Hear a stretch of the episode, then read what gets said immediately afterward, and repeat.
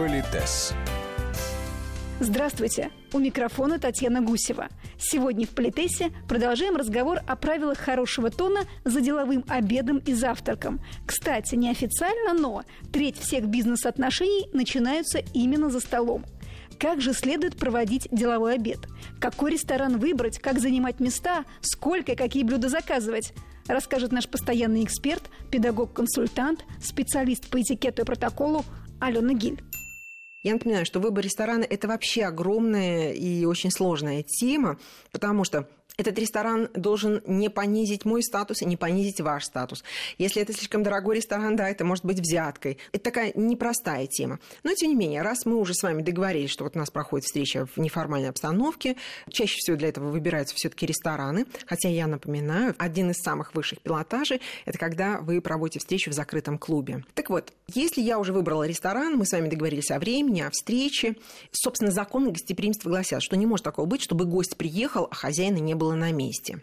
И поэтому мы должны приехать заранее, чтобы еще раз все проверить, ну и так далее. Если вдруг так получилось, что я опаздываю или что-нибудь в этом роде, удивительно логичное правило, оно существует и в деловой, и в светской жизни. Мы заранее заказываем, резервируем. У меня обязательно должен быть телефон метрдотеля или того человека, с которым можно связаться. И если вдруг я опаздываю, то я должна позвонить и сказать, возможно, подъедут мои гости. Это гости госпожи Гиль, прошу вас уделить им внимание. Это значит, что если вдруг меня не будет, гости тоже не должны сидеть в машине, ну, логика совершенно очевидная, да, они выйдут, они войдут в зал, они назовут себя и чьи они гости, и, собственно, они уже могут приятно проводить время, а не просто где-то там топтаться или ожидать меня в холле. Это очень правильно и очень красиво.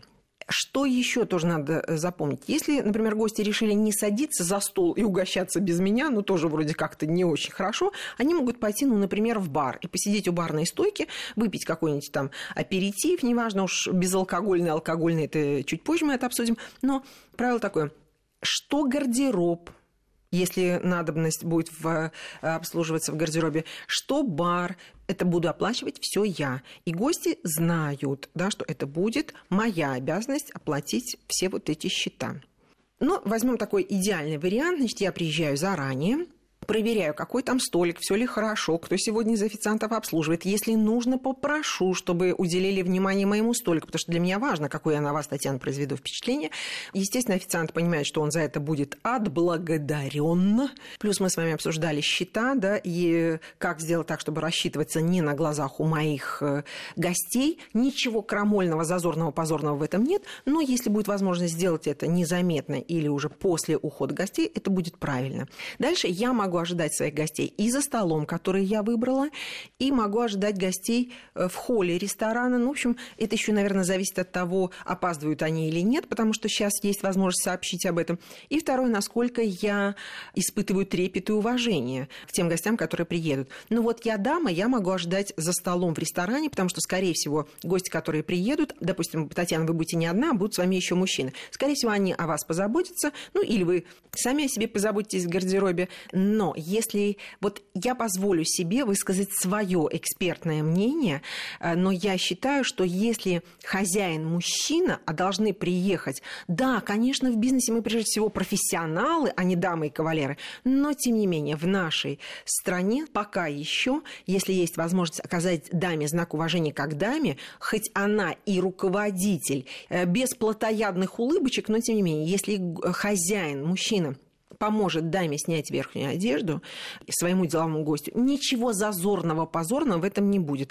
Он просто проявляет галантность и любезность. Мне говорят, а что, он за мужчинами также будет ухаживать. Да, если им 150 лет, он поможет и им снять верхнюю одежду. Он показывает, что вы его гости, и он выказывает вам свое уважение. А вот за ним, за хозяином, будет ухаживать гардеробщик. Я позволю себе напомнить, что если хозяин мужчина, хозяин кавалер, и у него три дамы гости, то он помогает вначале снять верхнюю одежду самой старшей из присутствующих здесь дам. Причем в нашей стране мужчина будет разрываться. Самой старшей по возрасту, а у нас принято выказывать уважение возрасту, как ни странно, больше всего, да, или самой старшей по статусу из присутствующих здесь дам. Если это деловая встреча, то самая старшая по статусу. Да? Ну, две другие дамы, они могут или ожидать, что хозяин позаботится и о них, или, если для них это не принципиально, в конце концов, они могут снять верхнюю одежду сами, а уже мужчина сдает их гардероб. Ничего прям такого сверхъестественного в этом нет. Но я напоминаю, что если у вас гости из тех стран, где это не принято, будьте осторожны. А в нашей стране пока еще такие, назовем это словом, не ухаживание, а знаки внимания со стороны хозяина мужчины пока абсолютно приемлемы, приняты и приветствуются. Дальше, соответственно, мы входим в зал. Я напоминаю, что чаще всего первым входит мужчина-хозяин, дальше идут дамы. Если я дама-хозяйка, то, опять же, я могу тоже войти первым. А если я жду за столом, то гости сами делают то, что им нужно, более того, мало ли там приводят себя в порядок. И встаете, приходят... чтобы их поприветствовать. Да, абсолютно, абсолютно. Я встаю, чтобы их поприветствовать. Предоставляется право гостям занять те места, которые им наиболее удобны. И я позволю себе напомнить, что в ресторане э, самыми удобными места считаются лицом к залу, лицом к двери, чтобы видеть, что происходит, контролировать ситуацию, сохранить свою жизнь, честь и достоинство. И вот это считается наиболее комфортные места.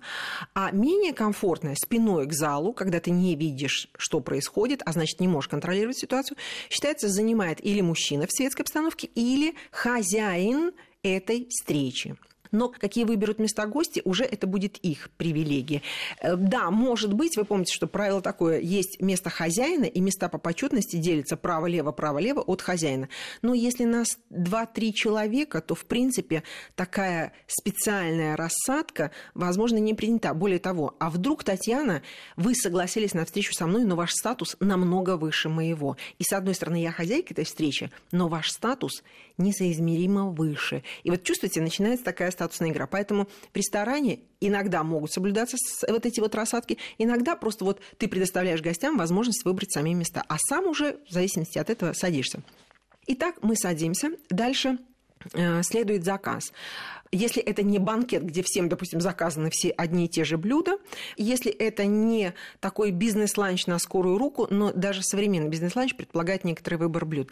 А если это, ну, прям, знаете, вот такая трапеза совместная, то Раньше было правило, что гости называли э, блюда, которые они хотели бы заказать, э, хозяину, а он уже от имени всех делал заказ. Ну, Озвучил чтобы, да, чтобы еще было понятно, кто за все будет платить и кто здесь самый главный.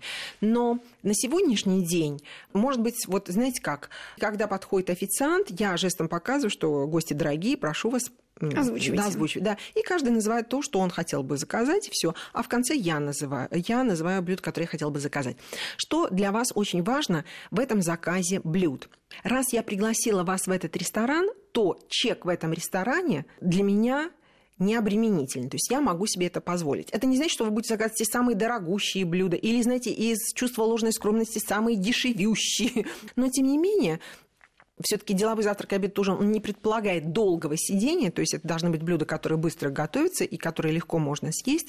Если вам будет еще и вкусно, а, собственно, у меня тоже такая некоторая задача стоит, чтобы вам было, была приятна эта кухня, да, удовольствие, будет прекрасно. Еще нюанс. Вы понимаете, что я постаралась. То есть я пригласила вас, ну, может быть, не в самый-самый дорогой, но и не в самый дешевый ресторан. Ну, а в принципе, вы приблизительно понимаете, менеджер какого я уровня, ну и так далее, и так далее. И уж прям э, вести себя так, а ну, раз пригласил, да, надо этим воспользоваться, считается непринятым. Но я уже сказала, и скромничать не нужно. И иногда вот правильно заказать то, что вам хочется ну, буквально там 2-3 наименования. Но иногда вот это старое правило, но если позволите, я его озвучу, оно мне очень-очень дорого. Я говорю, делаю жесты, показываю, что гости дорогие. Вы говорите, «Ну, мы еще посмотрим, почему вы вдруг э, остановились.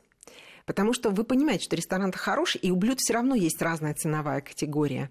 И тогда вы просто ждете, что закажу я, чтобы потому что я заказала, сориентироваться ну, приблизительно по стоимости, чтобы все-таки это не было обременительным для меня. Вы скажете, боже мой, прям какие тонкости и деликатности. А вот из таких тонкостей и деликатностей и, и состаиваются отношения. Вы благодарны мне за то, что я пригласила вас в неформальной обстановке что-то обсудить. Я благодарна вам за это. Вы уважаете все равно. Это деньги, которые, ну, не, у всех есть э, специальная карточка для представительских расходов. И все-таки прям совсем меня ввергать в расходы, э, может быть, не нужно. Правильно. Вот понимаете, но это уважение к чувствам другого человека, к возможностям другого человека. И вот что-то, согласитесь, в этом есть. Любой профессионал вам скажет, мне тоже очень дорога эта история, что деловой завтрак-обед, как правило, такое крайне редко бывает, а вот на деловом ужине, котором, о котором мы с вами позже поговорим, э, есть такое правило. Это называется меню без цен. То есть, когда я настолько благодарна и настолько рада тому, что у меня есть возможность обсудить с вами дела в неформальной обстановке, что мне бы хотелось, чтобы у вас остались самые лучшие впечатления, полное удовольствие вы получили и от общения, и от трапезы, что я хотела бы, чтобы вы ориентировались в своем выборе не на стоимость, а только на то, что вам нравится. И поэтому меню без цен. Оно раньше называлось дамское меню, сейчас называется просто меню без цен. Не во всяком ресторане это есть. Мы как-то с вами обсуждали, что если для меня будет принципиально важно, я попрошу, чтобы такое меню было. Или буду искать ресторан с таким меню. Если для меня вот этот нюанс шикарный, согласитесь, очень тонкий, очень изысканный. Если для меня важно, значит, я буду искать такой ресторан. Так вот, предположим, вся трапеза закончена, гости или могут уйти, а я остаюсь рассчитываться, или э, в присутствии гостей происходит это событие. Правило гласит, что ну, более правильно, если я провожу своих гостей, и вы помните, я еще в гардеробе должна обо всем позаботиться. То есть мой хозяйский долг заканчивается, ну, наверное, в холле этого ресторана, когда ты прощаешься с гостями. Вот эта вся схема я хочу, чтобы все услышали об этом. Сколько знаков, взаимных знаков уважения, помимо содержания, да, сколько знаков уважения должно быть оказано. В одной из следующих программ обсудим, как непосредственно совместить переговоры и еду во время деловых встреч в ресторане. Подробнее поговорим и о выборе блюд с напитками.